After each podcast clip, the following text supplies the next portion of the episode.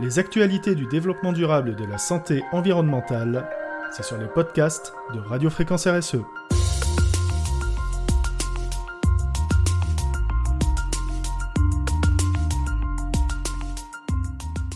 L'empreinte environnementale du numérique devient inquiétante.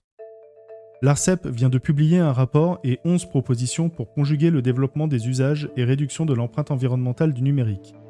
Nous vous proposons de découvrir l'ensemble de ce dossier grâce au lien dans l'article du blog. Pourquoi un tel dossier?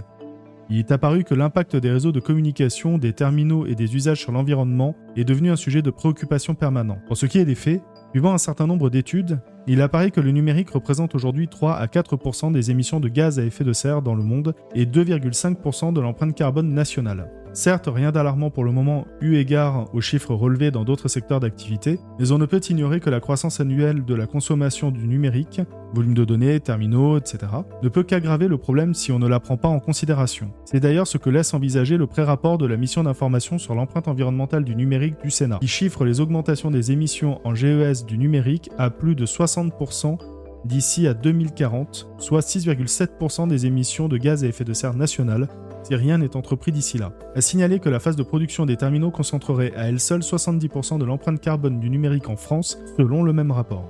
Alors quelques chiffres, les terminaux génèrent l'essentiel des impacts environnementaux de 65 à 92%, notamment les écrans et téléviseurs. Viennent ensuite les centres de données, les data centers, de 4 à 20%, puis les réseaux de 4 à 13% Ce sont toutes ces données qui ont conduit l'ARCEP à lancer une plateforme de travail pour aboutir à mettre en œuvre un numérique soutenable, entreprise à laquelle individus, associations, entreprises sont conviés à participer. C'est ainsi qu'ont été formulées 11 propositions pour conjuguer développement des usages et réduction de l'empreinte environnementale du numérique que nous vous invitons à découvrir dans notre article de blog.